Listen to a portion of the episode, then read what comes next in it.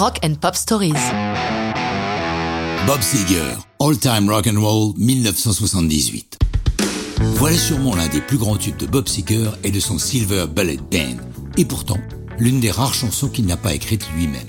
Pire, ou mieux, c'est selon, la musique qui l'accompagne est une maquette. Tout commence dans les légendaires studios Muscle Shoals en Alabama. Dans ce lieu ont déjà défilé de très grands noms de la musique, de Aretha Franklin à Rod Stewart en passant par les Rolling Stones. Dans ces studios officie le Muscle Shoals Rhythm Section. Comme ils sont chez eux, lorsqu'ils n'ont pas de clients en séance, le groupe enregistre des démos. C'est le cas pour All Time Rock and Roll, écrite par George Jackson. Une fois enregistrée la maquette de cette chanson, ils l'écoutent ensemble. Trouve ça bien, mais ce qui cloche, c'est que George est noir et sa voix colle mal à une chanson purement rock and roll. Comme parallèlement il travaille à la production d'un nouveau groupe de rock, ils font enregistrer la voix par Dennis Gullet, chanteur de ce groupe.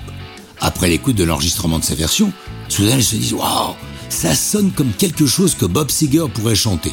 Ils connaissent Bob pour avoir précédemment travaillé avec lui. Bien qu'ils sachent qu'en principe, il ne chante que ses propres chansons, ils décident de lui proposer. Le rocker de Détroit est tout de suite emballé par All Time Rock and Roll et souhaite l'inclure sur son prochain album demandant l'accord des auteurs pour mettre sa patte personnelle dans le texte. Finalement, c'est l'ensemble des couplets qu'il réécrit, ne gardant que le refrain. Par un élan de générosité ou par inconscience, il ne demande pas à être crédité comme co-auteur, alors qu'il aurait pu obtenir un tiers des droits d'auteur de la chanson. Il l'enregistre avec le Silver Ballet Band, son groupe, mais à l'évidence, ça ne colle pas. Leur version est beaucoup moins efficace que la démo du Muscle Shoals. Après un autre essai infructueux avec des musiciens de séance, il finit par racheter la maquette de Muscle Shoals, efface la piste chant de Jackson pour mettre la sienne à la place, et le miracle s'accomplit. Cette fois, All Time Rock and Roll par Seeger est une réussite. C'est même l'un des plus gros hits de sa carrière et un classique de son répertoire. La chanson sera utilisée en 83 dans le film Risky Business pour une scène d'anthologie où Tom Cruise danse en sous-vêtements sur la chanson.